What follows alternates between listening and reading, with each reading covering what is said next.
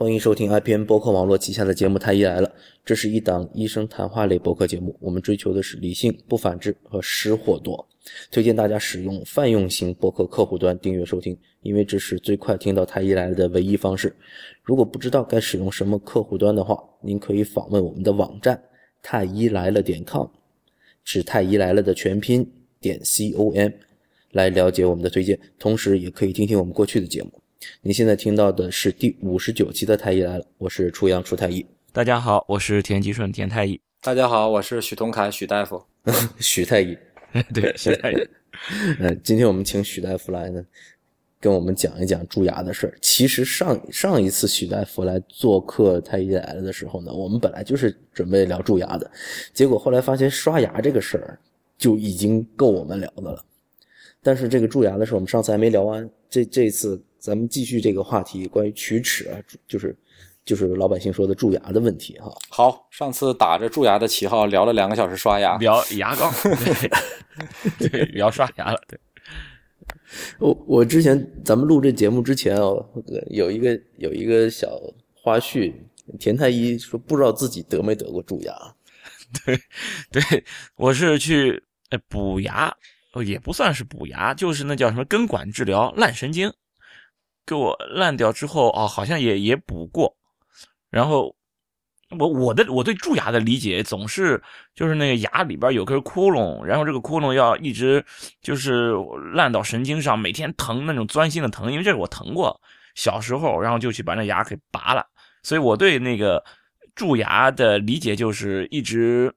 呃要把那个牙蛀蛀成一个洞。一直蛀到神经，每天疼疼的不行，然后把这个牙拔了，那这才叫蛀牙。你当时都做根管治疗了，怎么还觉得自己不是蛀牙？可能做根管治疗之前它不疼，对吧？不疼，酸，有点酸。对，就是酸，就是吃东西的时候就很容易就就酸，就像就有点胀那种不舒服，只是这样不舒服。就那种小时候我我拔过牙，蛀牙过呀，跟那个疼完全是两码事那个疼就是很疼很疼。嗯，那许大夫就是。我们很多人啊，就是包括我们现在学医的人，就是发现自己有蛀牙了，那一直得发现自己疼的不得了，或者有个很明显的有个洞了，啊，知道自自己是得蛀牙了。那你觉得，你从一个牙医的角度看，什么时候，呃，去看医生比较合适？就是你说什么时间、什么时间段，或者是自发现自己有了哪些问题，就应该去看牙医，是这个问题吧？啊，对对，其实一个比较理想状态下，我们是希望患者在没有任何不适的情况下来看牙医，因为等你一旦就像这个田太医刚才说的，已经感觉到疼的不行了，这个就已经不是蛀牙的范畴了，这个是可以说是由蛀牙已经引起了我们叫牙髓炎的这个问题，呃，是蛀等于是蛀牙的一个下一阶段了，是另一个病了，一个更严重的病了。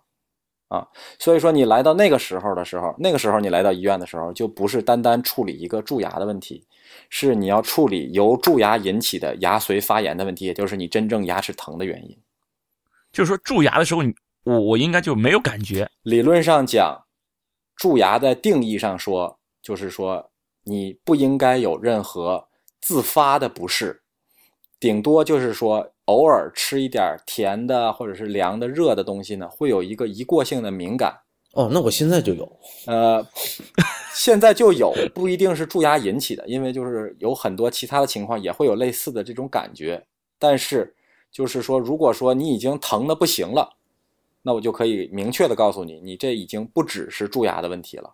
你既然说不能等到主观的明显的感受了才能去看牙医，那是不是我们应该定期的看牙医？比如说要像体检一样？这个是一个比较理想的状态，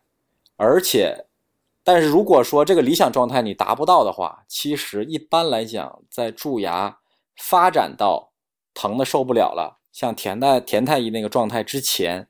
从我的临床经验上来看，多数患者其实都是早早的就是发现了这个蛀牙。他会说说我这儿有个洞，或者说我觉得我这儿开始有点塞牙了，甚至说我看着我这儿有点黑了，反正就是说是我们讲牙齿会有一些色形质的改变。然后的话呢，他说也不疼，所以说我就一直没来看，然后一直等到就是这种塞牙的感觉，对，一直等到某一天，突然有了一个什么剧烈的刺激，或者说有一天这个洞终于发展到足够深了，你开始有感觉了，这个时候多数的人才想起来，哦，我要去看牙医了。但是我要在这里跟大家说，等到这个时候你才来看牙医，那么我们牙医和你面临的就不是一个单纯的蛀牙的问题了，或者说不是一个单纯的龋齿的问题了，而是已经由龋齿引发了你的牙髓炎症的问题。哦，就是说塞牙其实基本上就是要下一步就要蛀牙了，是吧？如果说你之前一直也不塞牙，突然间在某一个特定的牙缝，每次吃到一些牛肉啊或者一些粗纤维的东西，总在这一个缝这儿会塞，那么八成的可能是这个地方由于重蛀了以后，或者是龋齿了以后，破坏了这两个牙之间的一些这个位置关系，导致了这地方牙缝变大，开始塞。还有的话呢，就是说，如果说你年轻轻的突然有一个牙开始塞了，那么八成也是蛀牙。但如果说是对于中老年朋友，或者是老年朋友，他可能是满嘴里头广泛的，这儿也塞，那儿也塞，而且的话呢，不会是突然出现的。那么那种的话呢，应该是另外一种情况，有可能是牙周病啊，或者其他的情况，就是单纯的牙缝变大了，而不是牙体的组织被破坏了。我经常塞牙的，还有一种可能，对于年轻人来说，经常塞牙的就是智齿和它前面那一颗牙之间可能会经常塞，就是说，哎，我觉得其实出彩一可能你你去看看，你有可能就是已经已经蛀牙了，因为我我就是觉得经常塞牙，而且就是塞牙和蛀牙这个事儿，他们俩是互为因果的，或者说是一个恶性循环。你一开始由于蛀牙开始塞牙，塞了牙以后，这个牙缝里或者这个牙洞里头就存了更多的食物残渣和细菌，那么这个地方就会坏得更快。啊，所以说就是我就说这就是一个恶性循环。就即使说你一开始塞牙的原因不是虫牙，但这个地方如果总塞牙，你不去寻求牙医去把这个问题解决掉，那么这个地方可以说迟早也是会蛀牙的。我有一个观察，就是我们去出去吃饭的时候，哈，一般的饭桌上都放那么一桶牙签儿，然后大家都饭后都拿起牙签来剔剔牙，那也就是证明这个饭桌上绝大多数的人都塞牙了。那么，是不是这些人都应该就是有看牙医的指征？那看来就是初太医平时这个聚餐的这个人群的平均年龄可能是偏大一些啊。哪有？他只是说给你有需求的人，不代表就是大家都有蛀牙呀，呃，都有都有塞牙呀，只不过是呃可能会碰到你吃饭就是被塞到的这种机会可能会多一点。你想想他们流水那个人这么多，所以说他就给大家都备着嘛，倒不至于说这一桌上的人都会塞牙对，或者说有的人可能他没有塞什么东西，他也要剔一剔，他学小马哥或者说什么之类的，是吧？对你，比如说看那电影里面，你说有一些明星，他动不动叼个牙签儿，那我觉得他这个肯定有牙病。对对，这个是周润发，这个咱们就不好说了，也可能是闲的嘛，是吧？比如说徐大夫，你说你自己哈、作为一个全科的牙医，然后你是不是就平时从来不塞牙？我偶尔吃，比如说是烤串里的什么牛板筋啊，嗯像类似这样的食物，偶尔会塞。但是，一般正常的饭菜，或者是比如说牛肉炖的不太烂啊，牛排烤的过于老啊，这种情况下，有这些这种纤维，有的时候也会塞。就是说，塞牙，呃，是在所难免的。但是，频繁的一个位置反复塞牙，是必定是有问题的。哦，那这这个我觉得今天很大的一个收获。其实这个就之前好像学口腔口腔科学的时候，老师也没讲这个对，。因为这个可能问题太小了啊。但是哦换一个角度上来说，我们在临床上经常也能碰到有患者，就是以塞牙为主诉来看牙，就是说他来看牙医最大的诉求就是想解决塞牙，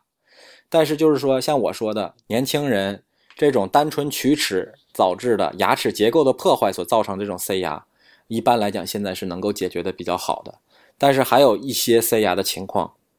有的时候我们作为牙医，虽然是这是一个很小的问题，但是我们也没有什么太好的办法能够保证一劳永逸的解决这个问题。所以说，这个塞牙这个话题，问题虽小，但话题可不小。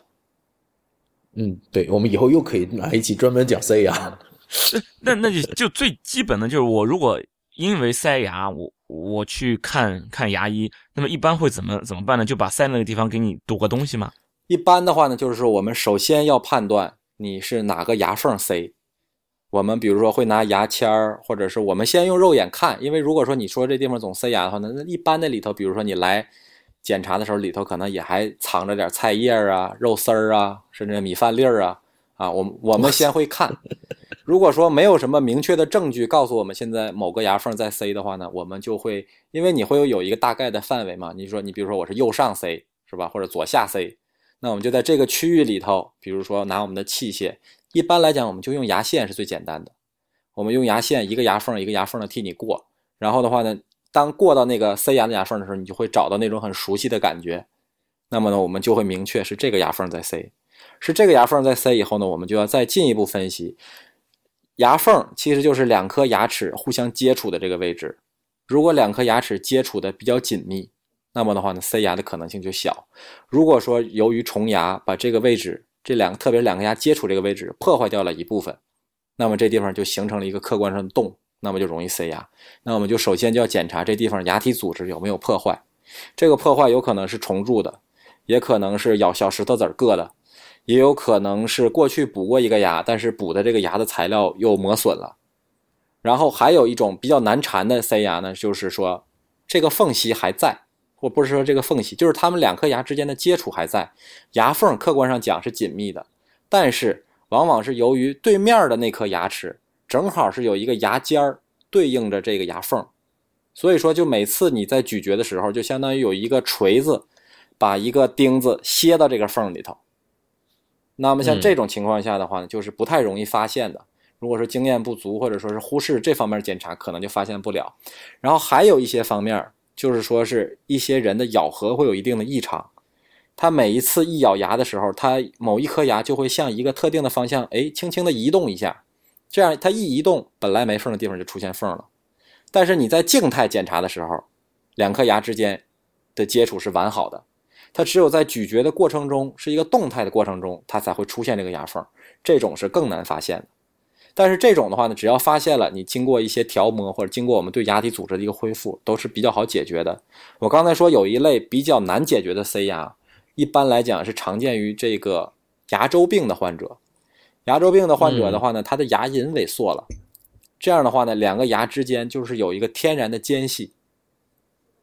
这个间隙里头的话呢，它不是说顺着牙齿咬合的那个面儿。东西塞进去，它是顺着侧面两颗牙齿之间的侧面，就像我们剔牙的时候那个动作，它是从侧面那么塞进去的。这种的话呢，我们往往来说呢，是目前来说没有说找到一个特别好的方法来解决。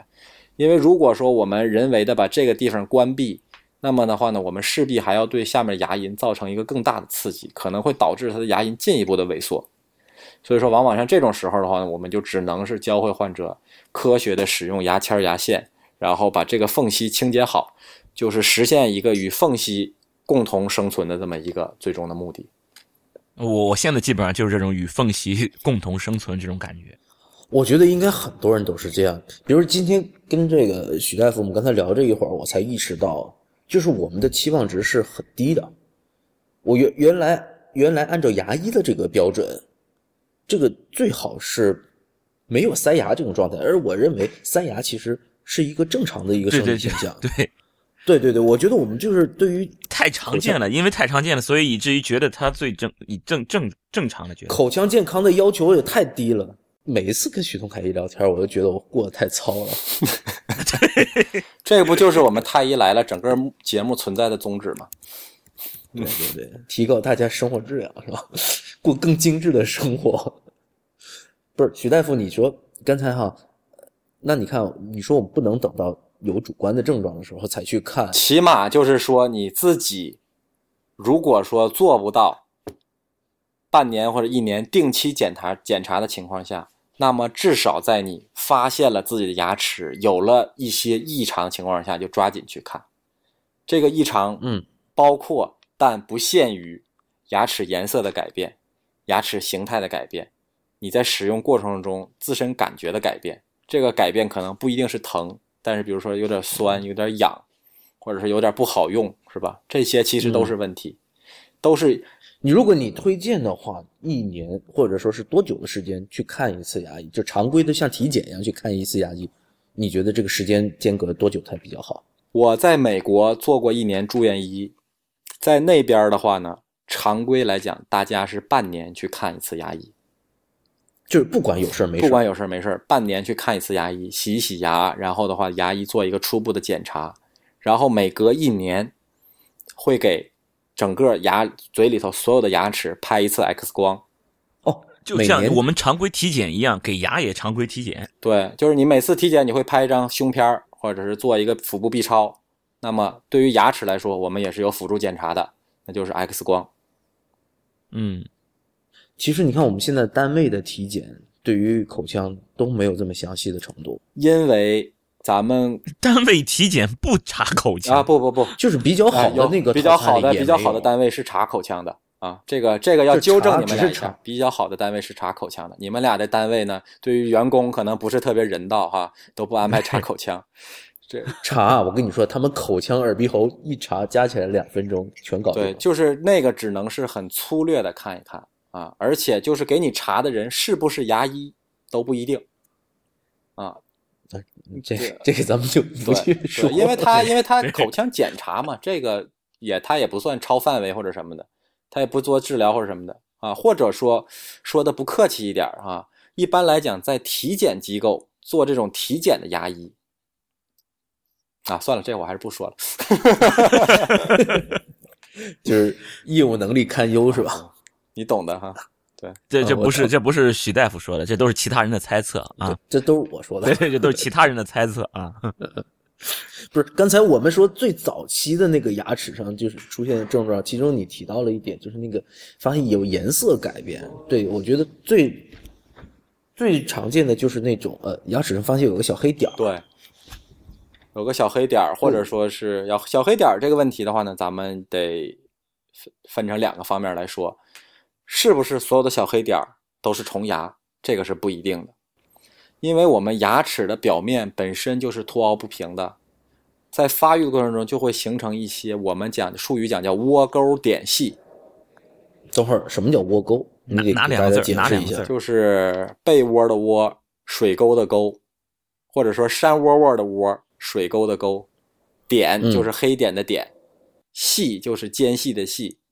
就是说我们牙齿的表面是凸凹不平的，而且是会有一些细微的这种结构在的。啊，嗯这些结构的话呢，本身确实是也是容易滋生虫牙的位置，因为在很多这我们讲的窝沟，或者说就在这些牙缝缝里头，这个牙刷它的整个的宽度可能比我们最细的牙刷的毛还要细，那就意味着它这个里头是没法达到一个很好的清洁的。这个里头也确实是比较容易长虫牙，所以说我们现在推荐小朋友在长出牙来以后，第一时间就做一个叫窝沟封闭的治疗，就是用一种树脂材料把这些缝缝填平，这样的话呢，嗯能够较大几率的减少未来发生龋齿的几率。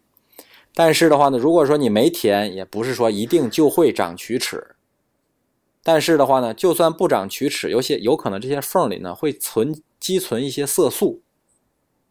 所以说的话呢，它积存了色素，你从肉眼上去看的话呢，它的表现也是一条黑线或者一个黑点儿啊。但是这种黑线和黑点儿呢，我们有经验的人一看就知道啊，它是一个浮在表面上的、很表浅的，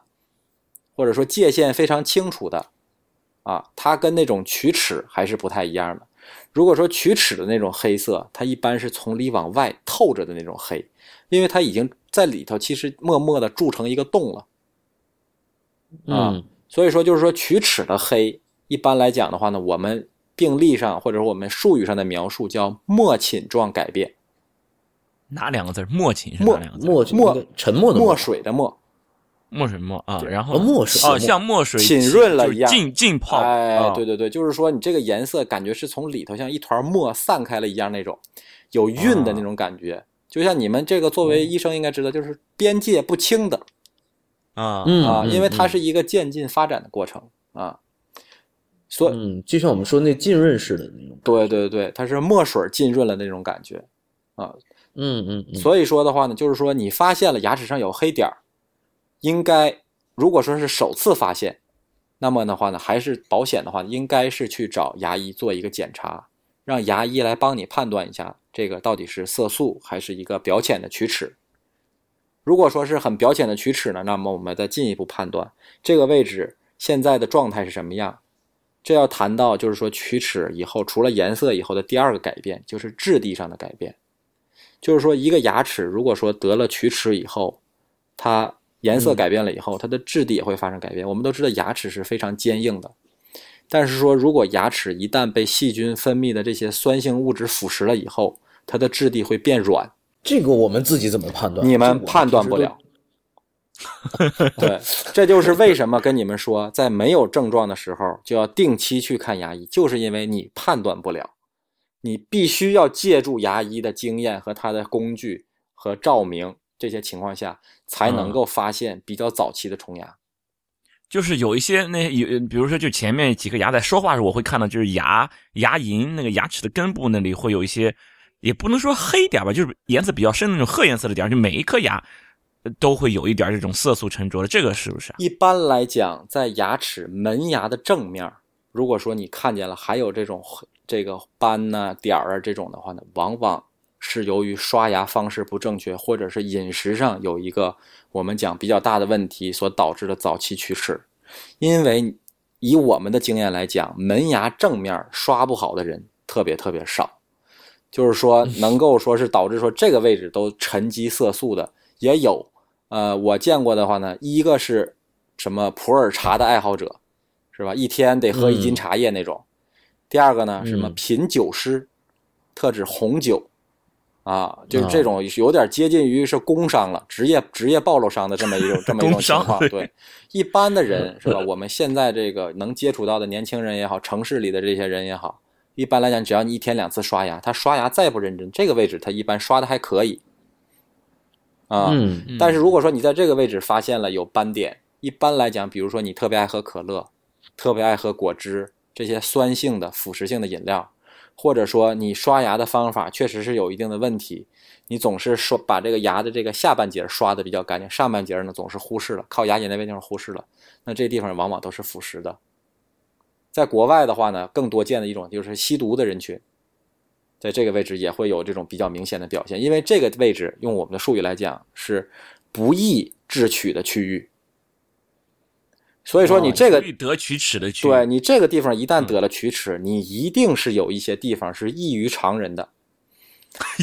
可能是你的卫生习惯，可能是你的饮食习惯，可能是你用的药物，也可能是比如说你的身体状况。比如说，还有一种情况就叫口干综合症，或者叫舍格伦综合症，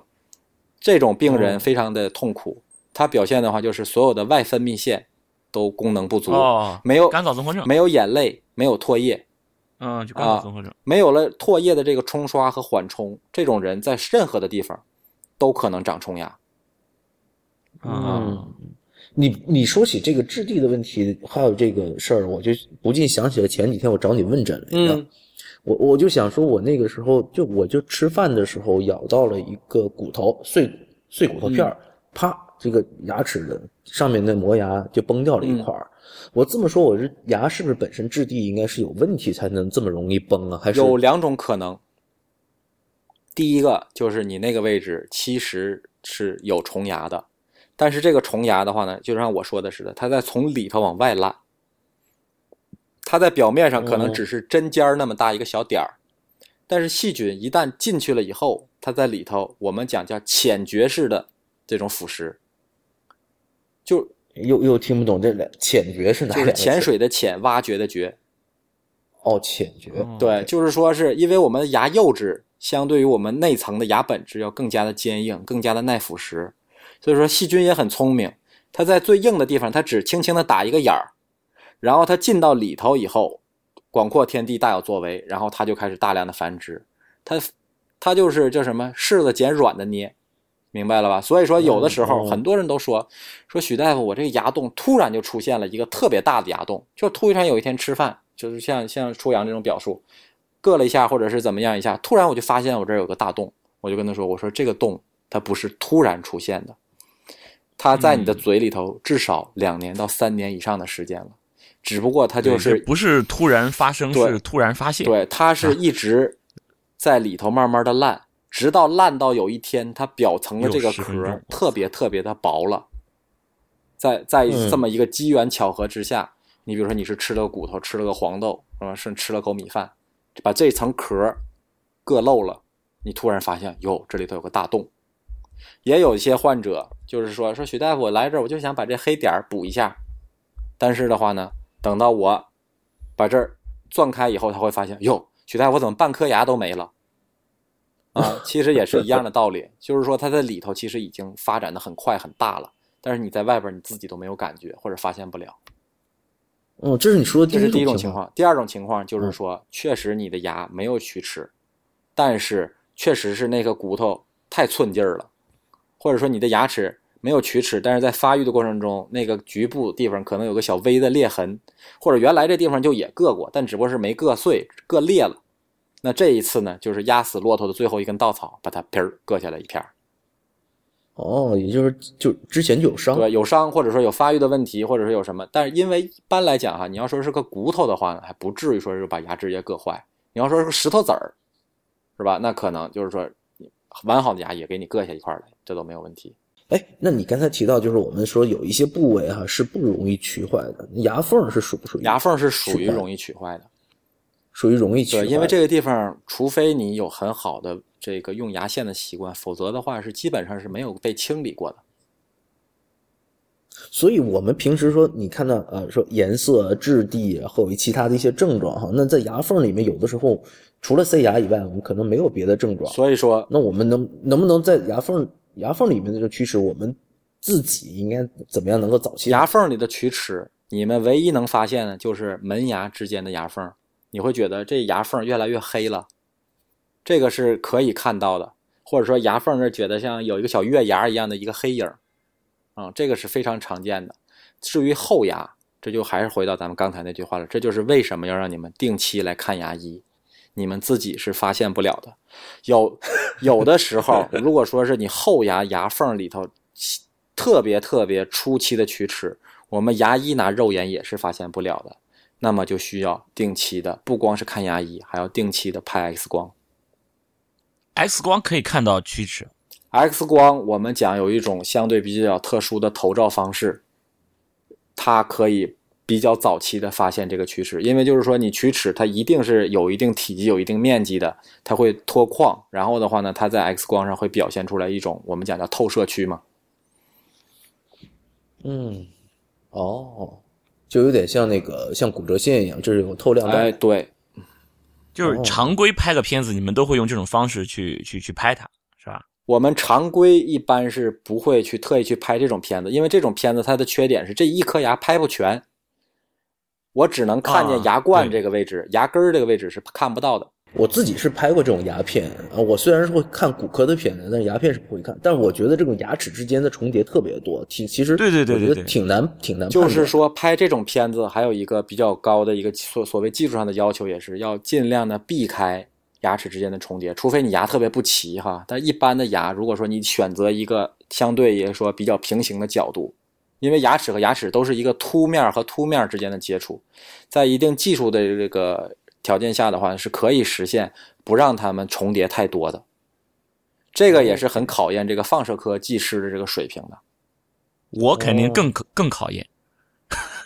因为我的牙齿对，如果你的牙齿本身就是错乱的，或者是咬合不齐的这种，那就是确实对他们就考验会比较大。哎，我刚才我脑子里面就反映出来四个字叫犬牙交错，但是我觉得不大适合说我自己。好，我记住了，以后我会经常把这个梗拿出来用。今天还看到你一个照片，人家还说，哎，田田大夫一口好牙，好牙，绝对好牙。不是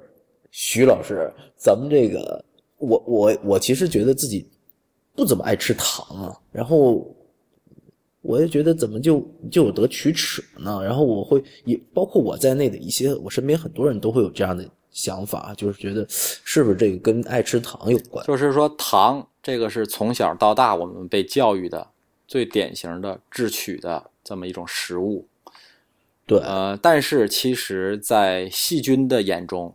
万物皆为糖。啊，就是说，像我们上学时候学的那个三羧酸循环或者是什么生化的这些东西，就是说，这些东西到最终要以能量的形式出现的话，最终都是以糖的形式出现的。细菌的话呢，也有类似的这个作用。但是你这个问题的话呢，也很好，就是说是谈到了，就是为什么我不爱吃糖，我也还得虫牙。那么首先我回答你了，就是一不单单是糖，比如说面粉是吧，饼干、蛋糕。即使它是无糖的，那么的话呢，它这些碳水化合物的类的东西，细菌也是可以消化的。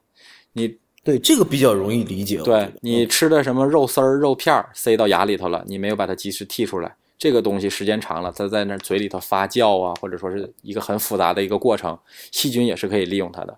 细菌只要吃了东西，它会有一些排泄物，这些排泄物就是酸，这些酸就会腐蚀牙齿。呃，就是上一期上一期咱们讲过这个问题嘛，就是关于龋齿发生的一个四环学说，就是说我们要想得龋齿，要具备四个条件，这四个条件缺一不可。第一是你得有牙，第二，嗯，牙上要有细菌，第三，这个细菌要有食物，也就是我们刚才所说的，可能以糖为代表性的我们所吃的一些食物，细菌都是可以吃的。第四个就是时间，龋齿是一个相对来说发展比较缓慢的这么一个疾病。如果说，而且就像我说的，细菌它那么小的体积，它要把牙齿上腐蚀出来一个宏观上可见的一个洞，对它来说也是需要一个大量的水滴石穿这么一个过程的。所以说，如果说你每天能够两次把牙齿上的细菌给它做一个大致的清理，那么的话呢，它就没有机会在你的嘴里头有时间造成破坏。所以说，你如果说想不得龋齿，那么的话呢，你需要把这四个种因素。牙齿、细菌、食物、时间四种因素中的任意一种给它打断。如果说你得了龋齿，那么一定是你在这四个方面中有做的不到的不到位的地方。哎，这里面有一个问题，就是你刚才提到这些四个因素，那我只要就是第一个注意口腔卫生，第二个注意刷牙就可以了。那么我想说，上次我们这个我不记得有没有讲过这个问题了，就是牙膏的问题哈。那如果说我我就是刷牙很勤，而且也刷刷牙姿势很标准，但我不用牙膏，行不行？效果就要差一些，因为就是说之前我们有一些，包括我们口腔界的人，对牙膏也是有一定的误解，认为牙膏的话呢，只是提高我们刷牙过程中的一个趣味性。啊，就是 有点泡沫，然后这个还有点香味儿或者有点甜味儿啊，有点就是有这有这么点趣味性。他们认为呢，我曾经很极端的认为，就是说，就像你说的似的，我在充分掌握了刷牙的这个前提下，我就用清水，就用牙刷，也是可以把牙刷干净的。这个是肯定的，因为就是说，我们反复强调了，刷牙的话呢，主要是依靠刷毛对于牙细菌的一个机械清洁。但是你这样的话呢，就相当于是。是吧？有这个自动挡的车不开，非要去开手动挡，然后呢，你还要是这个是吧？什么变档啊什么的，非常的顺滑。你等于说你给自己人为的设置了一些障碍。现在这个牙膏的话呢，一方面它是有一些清洁的辅助清洁的剂啊，比如说这种发泡剂啊、杀菌剂啊，它会有一些会让你这个刷牙更有效率。非常非常关键的一点就是说，牙膏中含氟，这个氟。是二十世纪牙科界对于预防虫牙做出的一个最大的发现，就是说我们终于发现了一种东西，能够让我们的牙齿坚固起来，能够真正有效的预防我们的虫牙。那么这个东西就是氟。氟以前我觉得有有一些媒体，或者是有一些甚至有一些牙医可能会把氟妖魔化了。曾经有的，因为我们国家因为水质的问题。因为冬季燃煤取暖的问题，因为大气污染的问题，我们国家有八千万以上的我们讲叫氟斑牙的患者，就是说他在生长发育的过程中，从环境中摄入了过量的氟，摄入了过量的氟以后，就会表现成牙不好、骨头不好，反正就是牙牙身体这些硬组织会有一些发育上的问题。就是说最典型的，比如说我们北京周边的山西、河北。是吧？这些地方有一些县，或者是有一些城市，你就会发现，他那一整个区域的人牙都是那种像墙皮一样的白垩色，然后上面还带满了黄斑，啊，这就是我们讲的，就氟斑牙，氟斑牙，嗯而你就会发现这种人是成片成片的出现的啊，就是说是由于他们当地，比如说饮水，或者像我刚才说的冬季燃煤取暖，导致他们这个地方整个地区的人的负氟摄入超标了，或者说氟中毒了，会有这种表现。所以说，我现在一看到这种患者的话呢，我再稍微结合一点口音，我就可以大致猜到他是哪儿来的。那这些人还用不就不用用那个氟含氟牙氟牙，像这些人的话，他他的问题是不是氟不足，而是氟太多了的问题。这个的话是需要政府从净水、呃什么自来水处理厂，包括就是说是改善这个东替代寻寻找其他的替代燃料这些方面来改善。现在的话呢是越来越好，就是说这种患者的话呢，就是说新发生的会越来越少了，但是说就是还是会有。但是对于我们普通人或者是正常人群来说，氟确实是一个好东西，就是因为有了大量的这种比较可怕的例子存在，所以说的话呢，我们就是总会怕，又说我用点牙膏是不是我就容易氟中毒了？我这牙就刷我变成黄板牙了。所以说这就是初阳刚才说的，就是为什么我们国家这个氟一度在甚至说在专业内都是会被妖魔化的啊，谈氟色变。但是就是说哦跟大家说的话呢，就是说，首先你牙已经长出来了，你这个时候即使氟中毒了，你的牙也不会变黄，一定是说这牙还没长出来，这牙还在发育的过程中，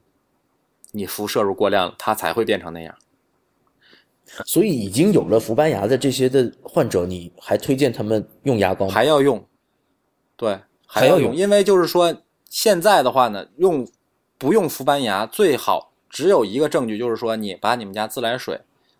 这个拿出一盆来，然后你找一个专业的地方去做一化验，就是说看看这里头现在含氟量是多少。如果说是属于我们讲叫国家的高氟地区，那么的话呢，嗯你就不用再额外的补氟了。但是你这个时候用一点含氟牙膏也是有益无害的，因为含氟牙膏我们只是让它在口腔局部停留了一会儿，我们并没有把它吃进去嗯，啊。所以说就是说，你即使是像这种情况下，我也还是推荐你使用含氟牙膏，因为不是说氟斑牙的人他就不得虫牙了。怎么样知道我这个是从表现上来看，我如果不去测这个呃这个饮食啊或者饮水之类的，怎么知道我是缺氟还是需要补，还是那个看不出来。就是看不出来，还是还是就是说已经现在有的发达一些的这个城市和地区，它的这个环保还是什么水质部门，好像会在它的网站上对于这个市民上有一个公示，就是说我们当地的这个水含氟或者是一些，但是可能多数地区可能还没有啊。但是这个也不复杂，大家可以去啊电商网站找一找，有的是有这种试纸啊什么的，可以初初步的测一测。另外就是说这些区域的话呢，在我们国家也是相对固定的啊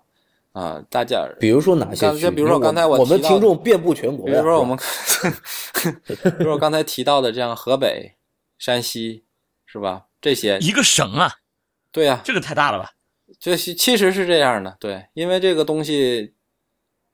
它水啊，这什么大气啊，这些东西都是相连的嘛。它一般是一个脉啊，人像山西产煤，而它煤里头含氟量就高，然后它这地方烧煤烧的也多，空气中弥漫的氟就很多，哦，你刚才提到有八千万人啊，四舍五入那就是一亿。全国对 你再四舍五入就对，那就是不到五亿人啊。不是这这人口其实这个还是相当可对啊，观的。这就是一个小国的整个全国人民了嘛。对对对，所以说，就是说，大家谈辐色变，或者说对氟有一定恐惧，我也可以理解。但是我就是说，一定不要说是因为这个就拒绝使用含氟牙膏。另外的话呢，我也总觉得就是说，所谓的无氟牙膏啊，这个事儿背后还是有一定的商业利益在驱使啊，就是说，嗯或者说氟的妖魔化也是有一定的商业利益在驱使啊，就是我有一股神秘的力量在对。我们看这个某信圈、某信的某圈儿里头是吧，经常会看见这种文章、嗯啊。对，就是说这氟怎么怎么不好，说特别是什么小朋友一定要用无氟的牙膏，是吧？然后我这儿就有卖的，说从哪儿哪儿哪儿代购的，是吧？多少多少钱一管？你会发现那个价格可能你要是平时在超市里可能买十管牙膏都用不了。但是的话呢，本着是吧，宁可信其有，不可信其无的态度，好多家长可能就 可能就选择了。但是有的时候可能往往是吧，孩子不能说害了吧，但是至少是说对孩子反倒是不利的。所以这种无氟牙膏，基本上你认为大正常人都不需要去买的。对，OK OK，就是说你即使你这个地方不缺氟，那你用点含氟牙膏也是锦上添花的事儿。因为我就说嘛，我们是用牙膏，我们不是吃牙膏。即使是小朋友，我们只需要注意牙膏的使用量。因为现在就是说国家有标准，然后的话呢，这个我们国家的标准是，这个牙膏的这个含量是不能超过一千五百 ppm，就是这么一个就是这么一个浓度指标，你们也不用管它具体是多少了。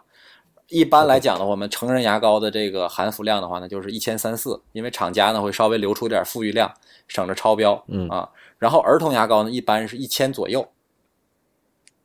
这种含氟量，如果说孩子不是说是直接吃了手指头那么长的一那个一节牙膏的话，它都不会造成它局部氟过量。现在一般来讲，美国最新的二零一四年的指南是推荐一到三岁以下的孩子用大米粒儿那么大一点儿儿童的含氟牙膏。但是儿童他们基本上是会吃掉的。对比如我所以我我女儿她她用的那个牙膏，我看她肯定是会吃掉的。所以说，我们要严格的控制它的量，抛开剂量谈毒性就是耍流氓。嗯，对，所以说我们就是说，零到三岁就用大米粒儿那么大的牙膏。我也经常就是说，说完以后，好多家长就像田大夫是问说，那我孩子，据我观察，他也不会漱口，他肯定就都吞了啊。就是跟你说那一点儿吞了也没事儿，而且的话呢，你要如果说用过这种这么一点点牙膏去给孩子刷牙后，你就会发现，等到你把孩子牙都刷完以后，他嘴里基本上已经不剩什么了。不是说像咱们大人似的，是一嘴的泡沫不吐根本就不行，因为它量太少了。啊，嗯，那这种含氟的这种口腔用的产品啊，除了含氟牙膏以外，我还听说有那种含氟的氟化泡沫。前段时间有一个朋友跟我聊起来，就是问起了这个事儿，关于氟的事儿。他提到的是，在幼儿园里面啊，老师会告诉你，给大家做一个那种氟化泡沫的给那个小孩儿，然后可以预防龋齿。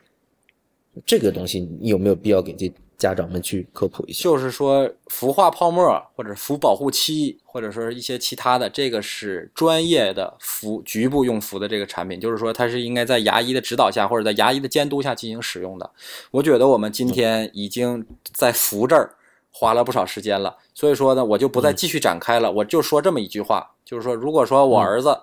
突然有一天拿过来一张纸，说通知明天幼儿园要做涂氟，问家长同不同意，那我会毫不犹豫的签字做，即使花钱也做。OK，嗯，反正因为我的小孩还小，没有没有到这个，那我觉得这个态度相当的清晰。对对对。嗯对对对，我觉得根本就没有必要对于氟有这种恐慌。对对，我们刚才一直都在聊，就是呃怎么预防龋齿啊，但是真正去呃去到看牙医的时候，很多人就又有很多的困惑，比如说就是很多人很很怕看牙医。就是觉得啊，牙医这边都很那个拔牙是一件很恐怖的事儿，叮叮当当的是吧？还有一个就是那个钻特别恐怖、是吧？那你们补牙现在都怎么补？就是说，如果说它是一个我们真正医学意义上的龋齿，那么的话呢，它就只需要进行补牙。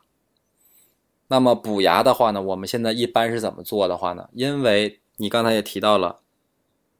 钻牙是很痛苦的，或者说是不舒服的，所以说呢，我们是在诊断已经明确的前提前提下，检查已经结束的前提下呢，我们首先要对这个牙进行局部麻醉。就是消除它未来待会儿可能出现的这个疼痛感、不适感。嗯打了麻药以后，麻药已经起作用了，然后这个时候的话呢，我们就要用这个所谓的钻头，对于这个龋齿的局部进行清理。其实这个也是很多人不太明白的地方，他就会觉得我已经蛀出一个洞来了，你为什么要把这洞磨得更大，然后再把它补上呢？你为什么就不能直接给我补上？就是因为我刚才跟你们说了，这个龋齿一旦发生了以后，这个牙齿会发生我们讲术语上讲叫色形质的改变，色泽、形态、形状和质地都会发生改变。就是说这个地方这个黑黑的也好，黄黄的也好，棕棕的也好，这些牙齿牙体组织已经不再是健康的牙体组织了，它里头已经是被细菌、被这些不好的这些物质、毒素已经充满了。我们首先就像我们普通外科首先要做的就是清清创。嗯，对对，我们首先要把这些细菌都给它清理干净，把这些软化的这些不好的牙体组织先给它磨掉，露出来里头依旧坚固的这些健康的牙体组织。然后这个时候我们再把牙补起来，这个补的牙它才能持久。如果说我们没有把这一层去的很干净的话，那就会有两个问题，一个是里头还有细菌，这个细菌还会继续滋生，那么的话呢，这个虫牙很快就会反复。另外一个的话，就算这些细菌没有什么活力了，但是这个地方这个牙是软的，那么的话呢，它跟这个材料没有办法形成一个很好的结合，以后补的牙也容易掉。还有一个就是，如果说你不把它去干净，你这地方如果是个门牙，补完了以后还是黑的，那么没有达到我们改善美观的目的性，那么的话我们也是要把它磨掉。所以说，这就是为什么我们在补牙之前一定要先磨牙，而且要磨的相对比较干净。磨完了以后，现在比较主流的补牙的材料就是树脂，就是跟牙齿一样颜色的、白色的或者说淡黄色的这种树脂。这种树脂的话呢，非常奇妙，我们讲它叫光固化树脂，就是说这个树脂我们拿在手里的时候呢，它像橡皮泥一样，它是软的，是可以塑形的。我们把它填到我们这个牙洞里头，然后这个时候呢，我们拿出来一个灯，这个灯有个尖端有个小柱、小光柱，我们拿这光柱去照一下这个材料。一般的话呢，是一种蓝色的光，照一下以后，这个材料就瞬间，也不能说叫瞬间，十秒钟左右的时间，就从软软的质地变成了很坚硬的质地，啊，所以说它不是受温度控制，它不是受温度控制的，它是受光刺激，所以说叫光固化树脂，就是在光照以后就会固化的树脂。哦，很屌对哦。，呃，再说一下，就是说这个光没有什么特别的，不是什么紫外光，因为它看起来是蓝蓝的嘛，然后好多人就会很怕这个光、啊。确实是不要拿眼睛去看，因为它很强。但是说你比如说这个光照在皮肤上啊，照在牙上啊，照在哪儿，它都是安全的，它就是我们的可见光，只不过就是我们把这一个特定波长的可见光提取出来了，其他的那些红的、黄的，我们把它过滤掉了，所以说它是一个蓝光的一个表现，但是它不是说是什么紫外线呐、什么那些，就是说对身体会有伤害的那种光，这个也跟大家说一下。以前就是看着一些老一辈的人，他里面可能是会用金属的东西，像是那种金发出金属光泽一样的那种对，料。发出金属光泽，或者是发成那种乌黑色的那种的，那种的话呢叫银汞合金，水银的银，然后这个啊、嗯水银的那个汞，然后这个 金银财宝的银，是吧？它的话呢一般是水银的银，水银的汞，，然后它一般的话呢就是确实是有水含水银含汞，然后的话呢还有含含一部分铜，还含一部分银，然后是一种合金。这个合金的话呢，它就是一开始它是以几两组分来来来储存的，然后在你要用的时候把这两组分进行混合，混合完以后，然后这个它就是那种半液态的那种感觉，就是说你可以把它填到洞里头，然后过一会儿时间，它这个反应结束了以后，它就变成了一块凝固的金属，啊啊。哦，但是这个金属的话呢，因为它里头含汞，对环境会有一定的污染。另外的话呢，它不美观，它是一个黑色或者银色的，跟牙齿颜色不一样。第三个呢，就是说，如果说补这种牙的话呢，你这个牙洞一般来讲要磨的比树脂补牙磨的更大，就意味着你要失去更多你自己的好牙。所以说，综合这么以上几种因素呢，现在这种材料，呃，像在我们医院基本上已经淘汰了。那在基层医院会不会还还会有，还会再有，但是它也是一种久经考验的，呃，如果补好了以后非常安全、非常结实这么一种材料。如果说是由于某种原因不得不用这种材料情况下呢，只要这个牙医的操作没有问题，大家也尽可以对这种材料放心。哦，除了你刚才提到的树脂和这个这个汞银合金的这个材料以外，还有没有其他更高端的材料？我为什么问这个问题呢？就是我就觉得是，嗯、因为牙科诊所哈，就是私立的特别的多，然后呃，经常会有一些朋友会跟我问我这样的问题，我也回答不了。他们会去到这里之后，他们会说一些很新、很新奇，或者说很高大上的一些名词出来，然后说这什么什么材料，什么什么地方进口的，比如？说，我们可以听到，比如说啊，我有个洞，大夫要给我用一种 CAD-CAM 的磁瑞克技术，然后来给我，对，来来给我补牙，对，就是说一听你就完全就是贵了的那种感觉，对，就是说啊，我这这这么高科技啊，多少钱都值了啊，确实是会有，比如说我们刚才讲树脂的话呢，它你们也知道，就是塑料的一种嘛，它自身的强度上来讲，虽然说我们现在发展的很好了，但是有的时候还是有一定限度的。啊，如果说在一些特别吃劲儿的地方，或者说我们这地方要求特别高的情况下，树脂有的时候是满足不了的，或特别是在缺损比较大的情况下，那么这个时候呢，嗯我们可能就要用到陶瓷。陶瓷也是我们现在在牙科界应用的很多的这么一种材料。那么加这个强度会会很高，比你牙齿本身的强度还要高。哦，哦，然后的话呢，就是关于这个陶瓷，就衍生出来了很多的这个，像你刚才说的进口的，或者说是什么各种的噱头，然后包括它的加工方式啊。但是在这里呢，提醒广大市民啊，就是 去选择牙看牙病，一定主要是要选医生，不要去选材料、啊。就是说，再好的材料，它再进口，再什么计算机辅助设计、辅助加工，再什么什么晶莹剔透，什么什么生物相容性好，如果是一个庸医，或者说是一个技术不好的医生，或者说是一个心地不正的医生，那在他的手里头，只会给你的牙齿造成更多的损失，还让你的钱包很受伤。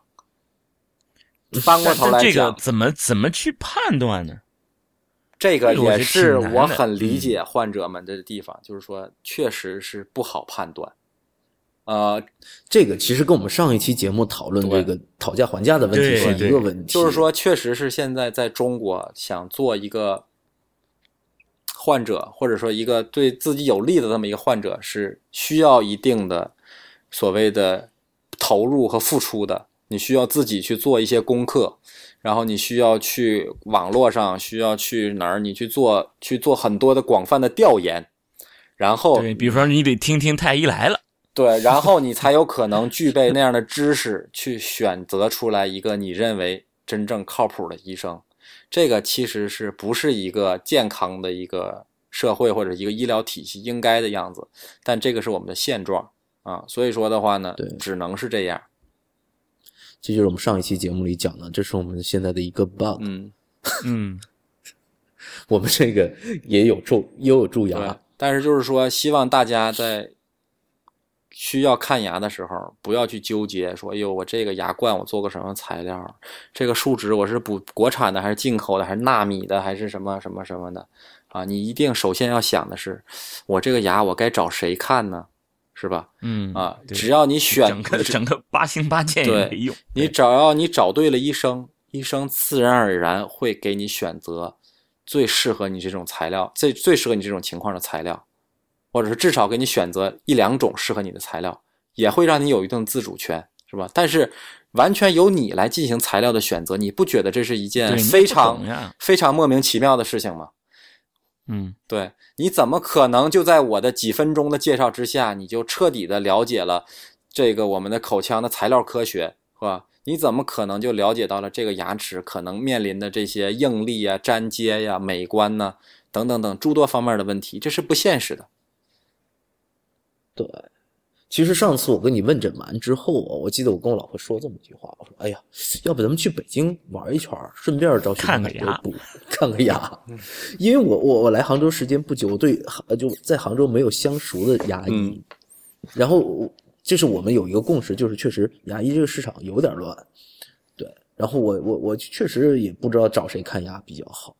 才有甚至你看，连我们这些人都会有这种冲动，说：“哎呀，找一个相熟的医生。”是这是一个问题对，题。所以说大家呢，就是要在网络上多关注靠谱的牙医，多听太医来了，是吧？然后的话呢，然后在理念上一定要正确，对。然后的话呢，你可能看到一些医生，现在越来越多医生会在网上去秀出自己的这个理念，秀出自己的这个真实的病例啊。在这样的话呢，有可能，而且现在也有这个是吧？针对医生的这种类似于像大众点评的这种类似的网站。也供大家参考。因为一个长久的一个口碑的考验的话呢，也是相对来说相对靠谱的啊，没有说是，但是就是在这里一定要说一下，就是也一定不是说什么公立大医院的医生一定好，私营小门诊的就一定是这个这个这个这个不好的医生，是吧？对对，那哪儿都有好的，也哪儿都有这个混子啊。所以说的话呢，大家一定不要以出身为论啊。但是的话呢，也确实是就是要小心一些。啊，我作为一个公立专科医院的这个医生来讲呢，我会认为你在这种公立的口腔专科医院这个招牌之下，啊，你选择的这个可能性，或者说你选择正确的可能性，应该可能在现状中要稍微大那么一点点。从概率上来讲啊，对，反正我我个人觉得哈，我个人推荐许同凯哈，对对对，不要推荐我了，我这现在已经接待不过来了。啊，不过我我可能许大夫自己不好意思推荐，许大夫自己的那个呃有一个微信号，大家可以去关注一下，叫做爱牙护齿，还是叫护齿爱牙？呃，它的中文名叫做爱牙护齿，它的英文名叫护齿爱牙。就是说，你要是搜索的话，是搜索护齿爱牙的全拼。但是你搜出来以后，你会发现，哎，这个公众号叫爱牙护齿，因为我当时注册的时候没有太闹清楚这个规则，嗯，对，而且它有的名字是已经被被人注册过的了。所以关注要关注你这微信号挺复杂，我觉得挺难的，就是就是搜索“护齿爱牙”的全拼就好了。啊，那大家记住了啊，“护齿爱牙”的全拼啊。那么我们做这样的一个补牙的时候，有的时候去到那儿，人家说：“哎，你这得做根管治疗。”其实我第一次听到根管治疗的时候，觉得非常恐怖的。我是做过的，我也觉得害怕。根管治疗其实是我们很多所谓牙科恐惧症患者恐惧的这种最终根源，就是小的时候被抽过神经、挑过神经、杀过神经啊，自此就对这个牙科产生了深深的恐惧。因为我们要知道啊，这个牙神经它其实就是离很近，没走多远就是脑子，其实它是脑神经的一个延续嘛。所以说你在这个地方。直接拨楞这个神经，或者说直接去对这个神经做什么操作，其实这个应该来讲是人类能够经历的最最为痛苦的事情之一了。我想啊，因为这是等于说直接神经层面的这么一个一个伤害啊。但是现在就像我说的，这个这个我觉得呃不是应该麻醉？对，就像我说的，就是过去的话呢，是由于我们也有一些民众对麻药有一些误解，也有一些医生呢，他是不掌握这个麻醉技术。还有一些医生呢，是因为工作的节奏太快了，他等不及这个麻药起作用啊。所以说的话呢，过去啊，在这个历史问题中，确实是有的时候我们所谓抽神经也好，甚至补牙也好，我们都是不打麻药的。所以说，所以说大家都是生生的忍下来的。这怎么忍啊？但是现在呢，就是跟大家说啊，你完全可以找到让你看牙的过程中基本上没有什么剧烈疼痛的这种牙医，都是可以打麻药的。但是的话呢，就是说咱们呃又有点又有点说跑了哈，就是说刚才我说了，如果说你是一个单纯的虫牙，你自己平时没有什么症状，你的牙髓应该是还没有感染的状态，那么就不需要做根管治疗。我为什么当时会对根管治疗有点恐惧呢？就是以前我们学过口腔科，然后我们知道这个根管是很深的感觉。所以我就觉得，哎，也没有很深，一般也就是这个十几二十个毫米。对，那还不深。哇，两厘米还不深？两厘米啊？对啊，我嘴能能有多大？我樱桃小嘴儿，你给我对，然后我就觉得哇，干进去干这么深，嗯，就感觉好像就就快到骨头了。而实际上，我记得那根管治疗，因为当时我自己是稍微查了一下。那口腔科的书嘛，然后觉得哦，这已经到那牙根儿的地方了。就是其实是已经在你的颌骨里了。对，其实就是这么个概念嘛。啊，就是说根管治疗，就是说是把你牙根埋在骨头里那部分，里头有根管儿，给它清理干净啊。如果说你根管治疗做的不好，或者说没该做没做的时候呢，有的时候往往直接就是导致的是颌骨内的感染了。所以说，就是说，确实是像你说的，有点深，听起来有点吓人。但是我跟你说了，可以做到无痛。嗯嗯，所以知道的越多越可怕。嗯，对。那个时候瞎做功课，然后越看越越觉得可怕。那你说，比如说我假如说该做根管治疗没做根管治疗，嗯，那就直接补牙了。对，这个是很多人的一个要求。你比如说像田大夫啊，之前比如说 说，哎，我这会儿也就是一个洞，有点塞牙，我也不怎么疼，你别给我插神经，你就直接给我补上。我们在门诊经常会面对患者有这种需求或者这种要求，这种要求的话呢，其实是他基于他自己的一个认识，他还是一个相对来说是一个不合理的要求啊。但是的话，这个我们也能理解，因为他可能确实是由于他之前没有经历什么痛苦，因为牙病它确实是千变万化，发展的时间很长。有的人就是那种很典型的牙痛、牙髓炎，那就是那种要人命的那种牙疼。也有的人就像田大夫这种比较幸运，虽然说已经烂到牙神经了，但不管是神经比较大条、比较麻木，还是比较什么，他他就是没有出现过那种疼，或者说是出现那个疼，在他他已经没有记忆了。他现在表现的是一种牙髓坏死，牙髓坏死就是牙神经都已经坏死了，那他自然就不疼了。这个时候他再来的话呢，如果说他就要求直接补牙，那就相当于是把一个腐烂的，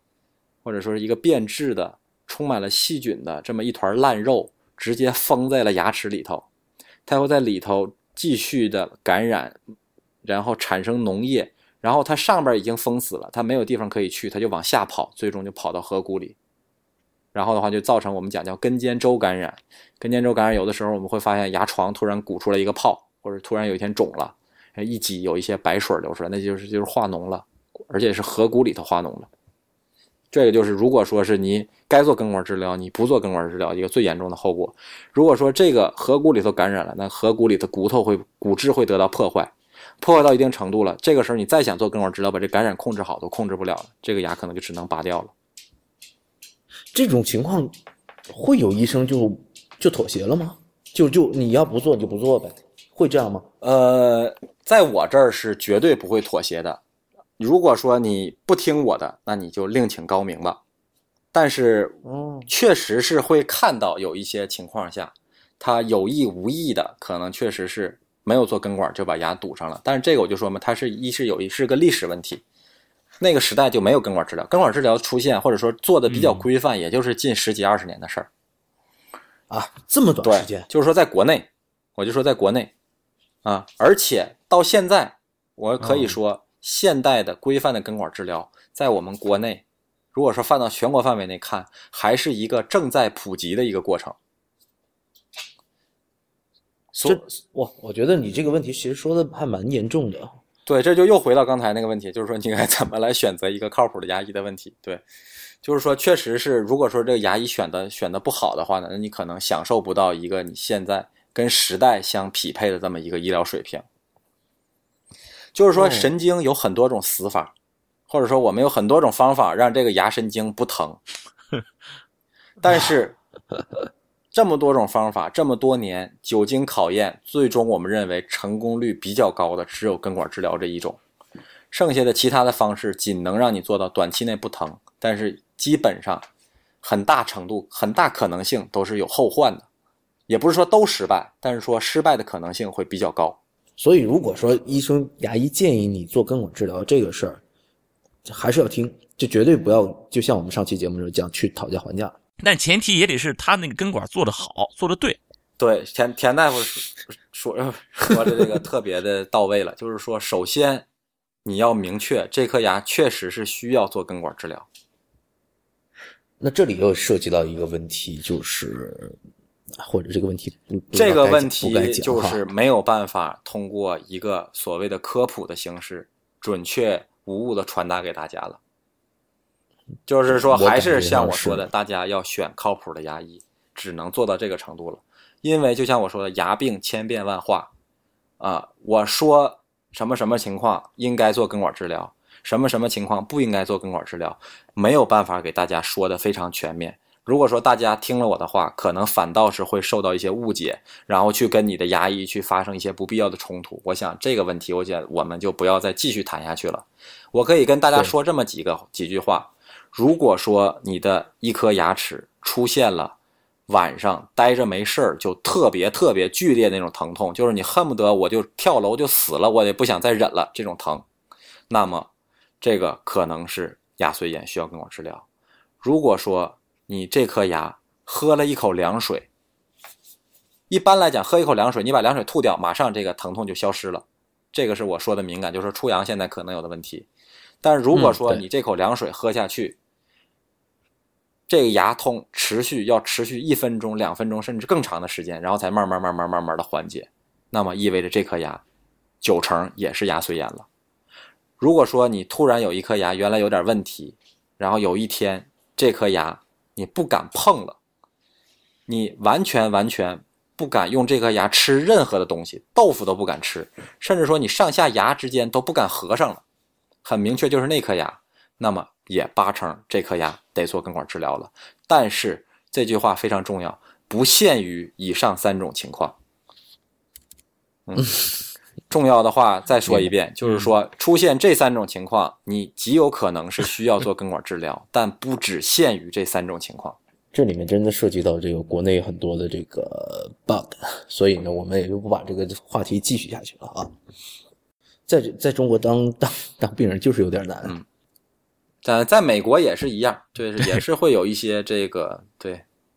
但是这中国确实是更更更 hard 一些哈。嗯，这 选择了个 hard 模式，一出生就选择了个 hard。但是我们中国人要幸运的是，就是我们中国根管治疗相对是比较便宜的。在美国的话呢，经常会有这个相对低收入的人群，一颗本来可以通过根管治疗保留的牙，由于他做不起根管治疗，他就只能选择拔掉了，而且他还很年轻。对，因为在美国做一个根管治疗，动辄可能就需要两千美金以上。这里我突然间想到一个问题：你拔掉了之后不要装假牙，岂不是这费用更高？这种人拔掉了一颗牙、两颗牙，他也不镶，或者是他也镶不起。就是说，我们有二十八颗牙，你真说就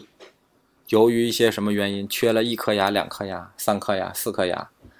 啊，有的时候是不得不凑合，或者是只能凑合的。嗯哼。你比如说，真的有一颗牙就拔了，然后也不镶，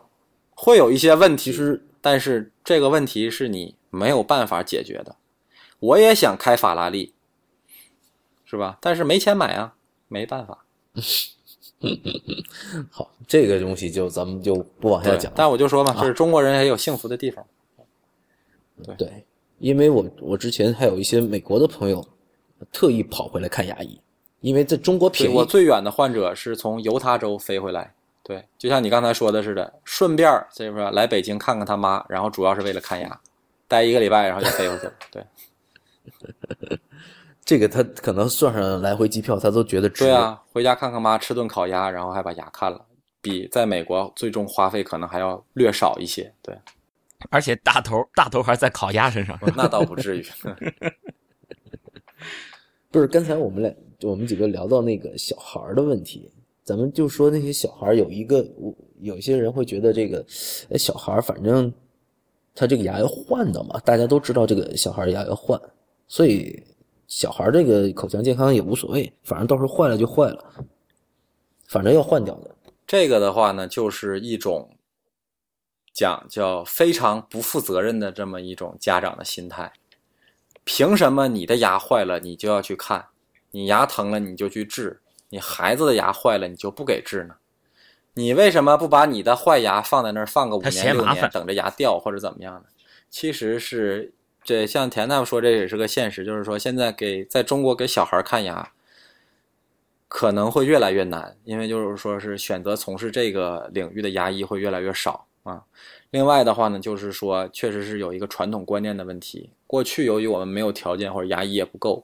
嗯，我们多数的话呢，小时候可能都没看过，对，直接就长大了啊。但是的话呢，现在既然有条件了，而且现在这个条件好了以后，孩子牙也更容易坏了。那么的话呢，如果说有条件还不给孩子治的话呢，这个是有很大问题的。因为如果说孩子有了虫牙不治，那么呢，就跟你大人所经历的一样，他会门牙坏了，他对自己的笑容不自信，他后牙坏了，他吃东西不舒服。然后的话呢，他性格上会发生改变，他的饮食上会发生改变。你每天花了很多的心思去给他搞营养，去搞什么美食，然后回头来因为牙的问题，他不愿意吃或者吸收不了。另外还有一个很严重的问题，就是说，如果说你有了坏牙，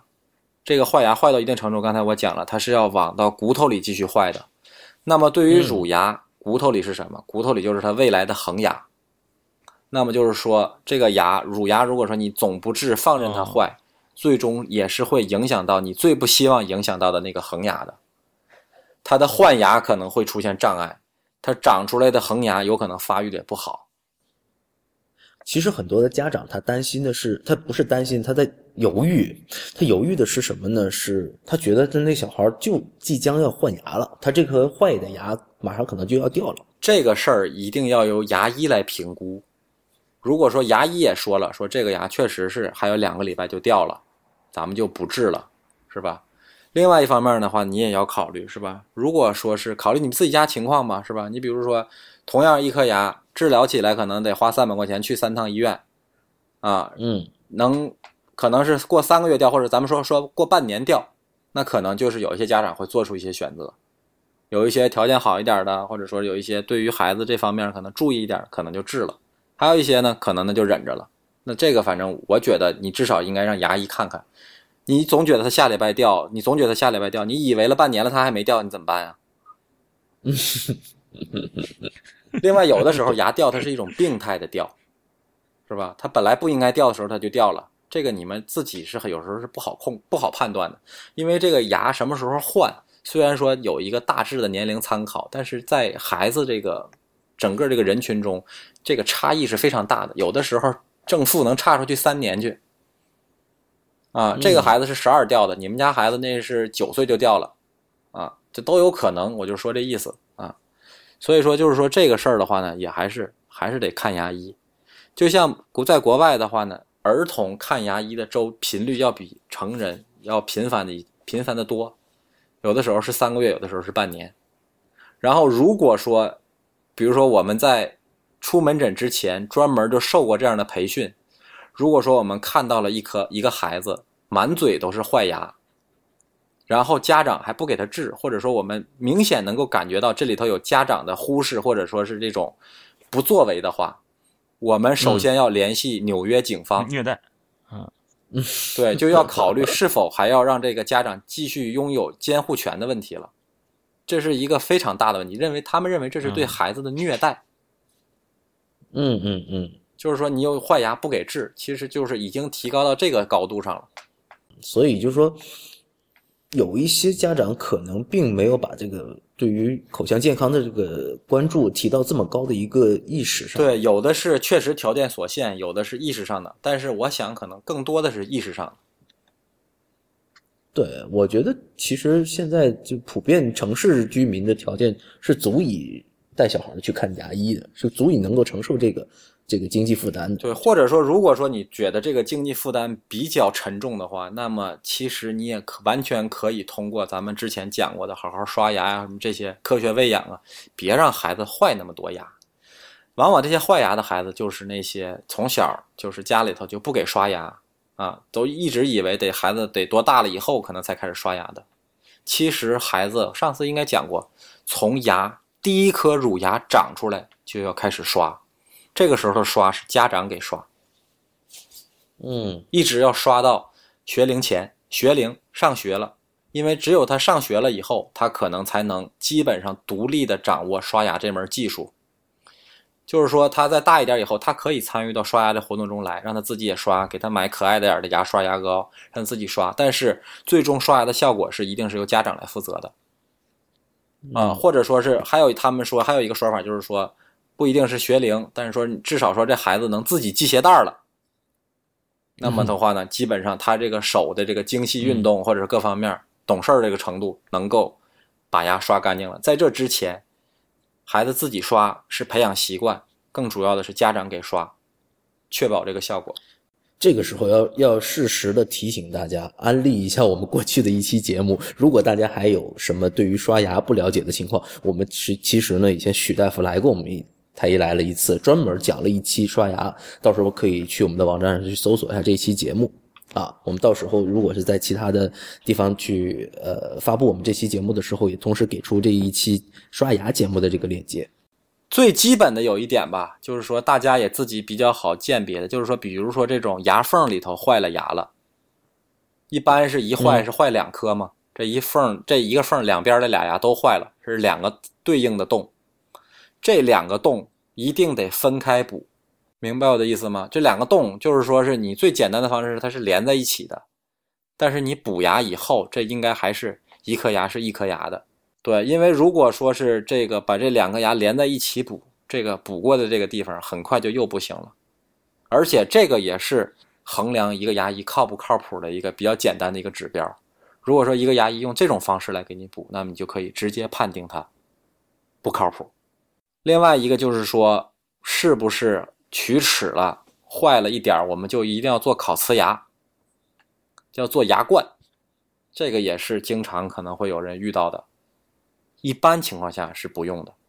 呃，这个就回到刚才那个问题，我们没办法去判断。但是就是一般来讲，你比如说这颗牙连根管治疗还没做呢，你就说这个牙需要做一个牙冠了，这种可能性是很低的。嗯，应该是对你相当于你把那个就堵到里面了，把那个感染的东西。呃，不光是感染的东西，就是说，如果说你这个牙还没到做根管治疗的程度，那么往往意味着这颗牙的缺损的面积并没有那么大。它没有缺损那么大，你就不需要用那么极端的方式来进行修复。对你这个时候，我觉得有有必要跟大家讲一下，解释一下什么叫牙冠。牙冠就是要把你的牙齿露在外边的位置均匀的磨掉，差不多至少是一毫米的厚度这么一层，然后给你这个牙整个包一个套子。嗯，就是说它是一个破而后立的这么一个过程，就是先把你的牙整个磨小一圈然后再给你套一个跟原来一样一模一样大的牙冠。对，所以说只有说我们觉得这颗牙，它确实是很需要这种全方位的保护，或者说它它整个上面都烂没了，我们只有用这种方式才能给它恢复一个比较好的外形的情况下，我们才会用这种牙冠的这种手段。但如果说你仅仅比如说像刚才说了，你可能会发现啊，两个门牙之间有个黑点，有个有一个有一个小小黑洞，啊，我在临床上经常可以看到这样的患者。或者说，比如说我嗑瓜子儿，我把我这牙嗑出一瓜子豁来，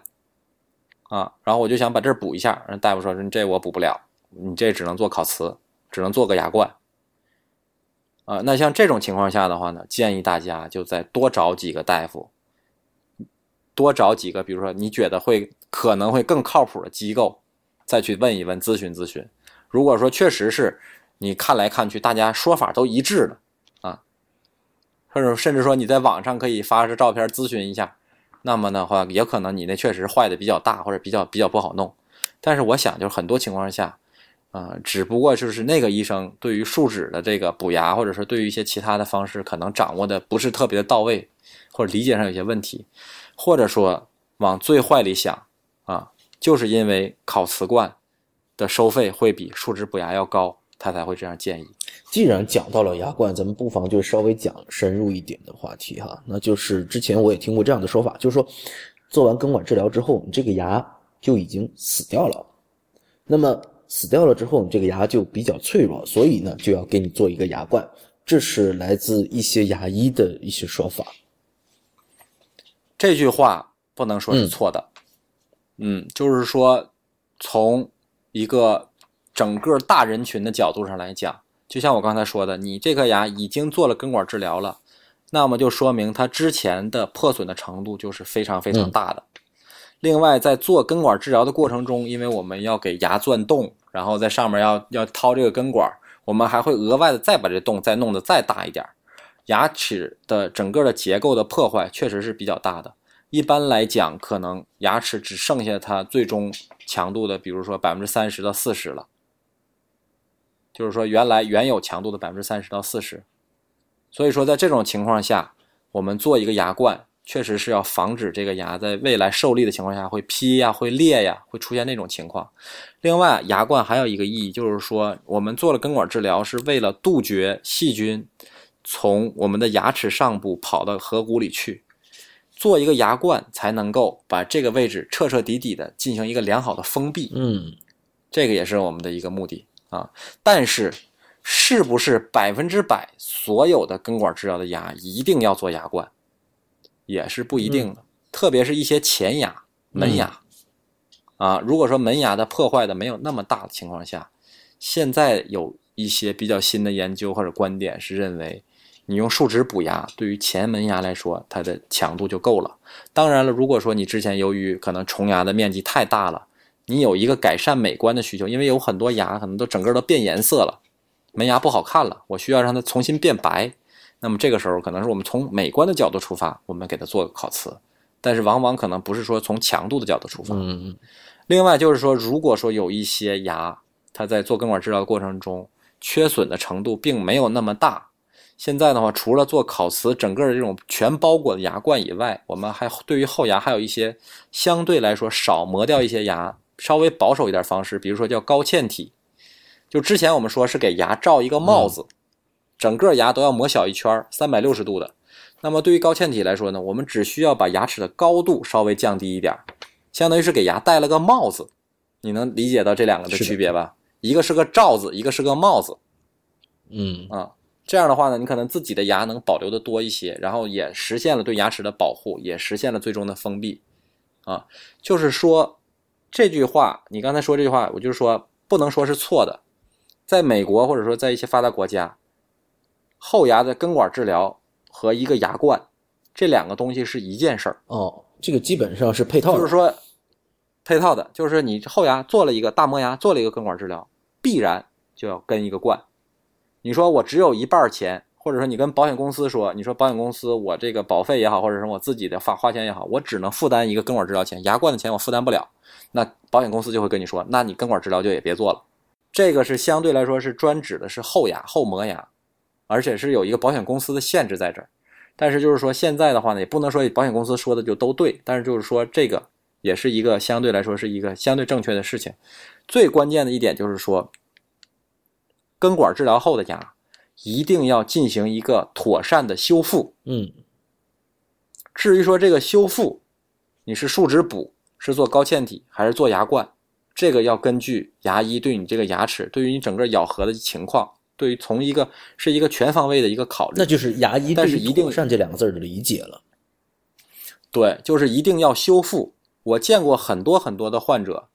他做完了最后一次根管治疗，基本上就已经杜绝了疼痛了。这个时候呢，我们会在钻的那个洞上封一块临时材料，或者说一块不那么结实材料，因为我们过一阵儿还要给它再换掉，然后换成更结实的，比如说烤瓷或者什么其他的。但是由于它已经不疼了，他也觉得这个洞被堵上了，他就不来了。但是这个时候，其实不管是从什么角度出发，他这个修复还没有完成，有他还是会回来的，可能是半年，可能是一年，可能是几个月之后，这个时候他再回来的时候，为什么呢？他说这个牙已经碎了，嗯那就是前功尽弃了。嗯所以说，就是说这句话不能说是错，